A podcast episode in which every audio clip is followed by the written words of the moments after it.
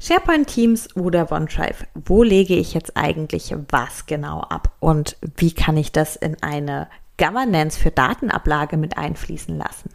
Ja, wir hören es nur zu oft. Es gibt so viele Tools in der Office 365 Welt, auch für Dokumenten- und Dateienablage. Und da den Überblick zu behalten, ist gar nicht immer so einfach.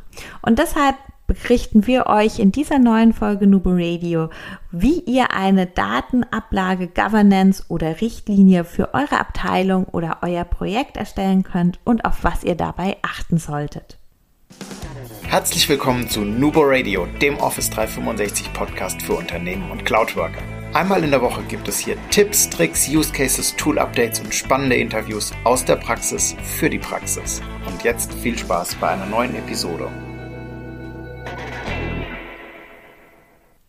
Hallo und herzlich willkommen zu einer neuen Folge Nubo Radio. Mein Name ist Dominique und in unseren letzten Projekten oder vor allem auch in den Projekten, in denen ich mitarbeiten durfte, kam es immer wieder zu den Fragen, wo lege ich eigentlich welche Dokumente ab und wie können wir unsere Dokumentenablage strukturieren.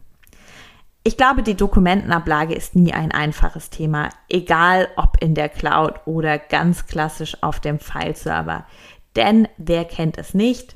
Wir horten gerne Dokumente und löschen fällt uns auch schwer. Und ich spreche durchaus auch aus eigener Erfahrung. Doch wie können wir das denn jetzt eigentlich regeln und vielleicht sogar den Umstieg auf die Cloud nutzen, Dokumente sortiert abzulegen und vor allem eine Ablagestruktur zu schaffen, dass jeder weiß, wo Dokumente liegen und wo er etwas abzulegen hat. Das ist ein ganz wichtiges Thema und bevor wir uns damit befassen, nochmal einen kurzen Überblick darüber, wo liegt eigentlich was im Standard von Microsoft. Bedeutet, wofür ist welches Tool gemacht und liegt der Fokus darauf. Wir haben drei Tools, OneDrive, SharePoint und Teams, die alle zur Dokumentenablage genutzt werden. Sind wir mal ganz ehrlich, sind es eigentlich nur zwei. OneDrive und SharePoint, weil hinter dem Team in Teams ist ja auch ein SharePoint und Dateien aus dem Teams-Chat werden auf OneDrive gespeichert. Aber weil viele auch das einfach mit dem SharePoint im Hintergrund in den Abteilungen so nicht promoten oder erklären, weil es tatsächlich sehr komplex ist, belassen wir es auch bei den dreien und schauen uns alle drei noch einmal genauer an. OneDrive ist für eure persönliche Dokumentenablage. Das bedeutet, hier könnt ihr persönliche Business-Dokumente ablegen, alles, was ihr für euch braucht. Ihr habt die Inhalte auf allen euren Geräten verfügbar. Das bedeutet auf mobilen Endgeräten, auf dem Rechner oder auch über den Browser über www.office.com. Es handelt sich wirklich um eure persönlichen Dokumente. Solange ihr keine Änderungen vornehmt, habt nur ihr darauf Zugriff. Ihr könnt aber bestimmte Personen auf bestimmte Ordner oder Dokumente berechtigen, um dort gemeinsam mit diesen an den Dateien zu arbeiten. Beispielsweise, wenn ihr eine Urlaubsübergabe Excel-Liste vorbereitet mit eurem Stellvertreter. SharePoint. Was wird auf SharePoint abgelegt? SharePoint ist eine Plattform für die Zusammenarbeit und hier können Dokumente, Dateien, Informationen sowie Bilder, Videos und, und, und eigentlich alles abgelegt werden. Auf dem SharePoint haben wir aber auch die Möglichkeit, eben Informationen in Form eines Intranets zu präsentieren oder die SharePoint-Seite wirklich zur Zusammenarbeit beispielsweise in einem Projektteam zu nutzen. Hier kommt es eben ganz drauf an, wie SharePoint auch bei euch im Unternehmen eingesetzt wird. Prinzipiell ist SharePoint aber immer für mehrere Personen, sprich für ein Team, für eine Organisation, für eine Abteilung. Und als guter Letzt noch Teams. Teams ist eben im Prinzip der Hub in Office 365. Das bedeutet, wir haben von Teams aus auf alle anderen Tools eigentlich Zugriff und können diese verbinden. So liegt eben hinter jedem Teamraum auch eine SharePoint-Seite und dort sind die Dokumente gespeichert. Oftmals ist der Unterschied aber, dass Teams und die Dateien auf dem SharePoint hinter dem Team. Die Dateien sind, an denen man tagtäglich irgendwie zusammenarbeitet, Projektdokumente von einem aktiven Projekt und die SharePoint-Seite vielleicht als Archiv genutzt wird, weil, wenn das Projekt abgeschlossen ist, der Teamraum auch geschlossen wird und die Dokumente dann verschoben werden. So also erstmal die grobe Strukturierung. Jetzt gibt es natürlich unterschiedliche Ablagen und damit auch unterschiedliche Handhabung. Und zwar unterscheidet sich Projektarbeit ganz klar von regelmäßigen Aufgaben oder alltäglichen Ablagen und Abteilungsablagen. Das liegt oftmals schon an den Dokumententypen, bedeutet auf Abteilungsablagen begegnen uns meistens irgendwie Excel-Listen, PowerPoint-Präsentationen, Word-Dokumente oder PDFs. Während in Projekten ja je nachdem, vielleicht in einem Entwicklungsprojekt auch durchaus mit Testdaten äh, oder CAD-Zeichnungen gearbeitet wird. Das ist übrigens ein ganz, ganz wichtiger Punkt für die Planung, wo welche Dokumente liegen. Denn wir müssen immer beachten, SharePoint hat Limitierungen und kann auch nicht jeden Dateityp einfach online öffnen. Das ist also der erste Punkt, den wir beachten müssen, wenn es darum geht, eine Richtlinie für die Datenablage zu erstellen. Welche Dokumententypen haben wir und wo wird damit gearbeitet? Oftmals ist es also einfacher, mit der Abteilungsablage zu beginnen, weil, wie gesagt, hier die Dokumententypen im Normalfall recht harmlos in Anführungszeichen sind. Dann geht es daran, sich eine Struktur zu überlegen, okay, gehen wir jetzt in ein Team, brauchen wir ein Team, weil wir die Kommunikation nutzen möchten oder brauchen wir wirklich nur die Ablage und die Informationsplattform und nutzen dafür beispielsweise eine SharePoint-Kommunikationsseite. Dann kann das Ganze aufgebaut werden und in den Dokumentenbibliotheken eine neue Ordnerstruktur oder eine Struktur mit Metadaten geschaffen werden. Egal für welche Struktur ihr euch entscheidet, ist es einfach immer wichtig zu dokumentieren, warum ihr diese Struktur gewählt habt und was hinter der Struktur steckt. Sprich, wo finde ich welche Informationen, Dateien, Dokumente.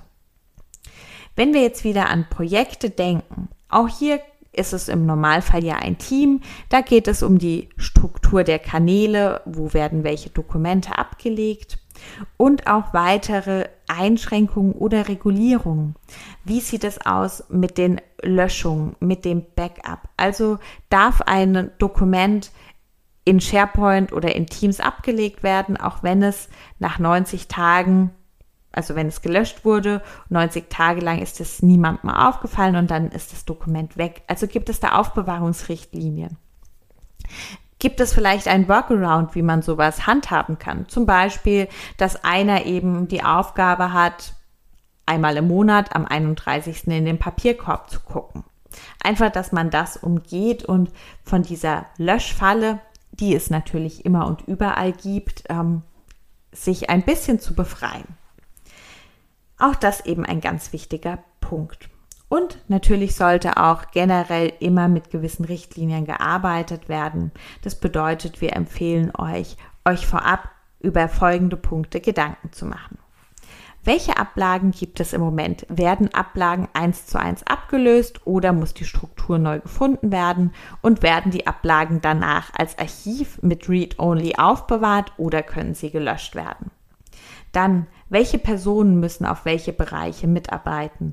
Welche Berechtigungsstrukturen stecken also dahinter? Ist es eine relativ einfache Berechtigungsstruktur, sodass man die auch mit Teams gut abbilden kann?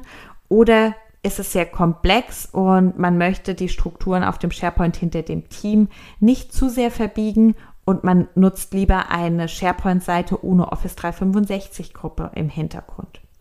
Welche Richtlinien gibt es im Unternehmen? Also Aufbewahrungsrichtlinien, Backups und, und, und. Wie kritisch sind die Dateien? Auch das spielt natürlich da mit rein. Wie lange müssen Dateien aufbewahrt werden? Wie kritisch ist, wenn sie aus Versehen gelöscht werden?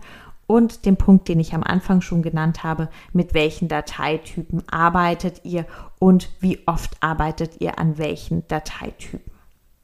Ja, das sind so die ersten groben Gedanken und dann geht es an den Umzug, wenn diese definiert wurden. Da ganz klar, wenn ihr die Governance aufgestellt habt, natürlich diese absprechen. Sprich, vorstellen in der Abteilungsrunde, ähm, vorstellen der Führungskräfte und, und, und.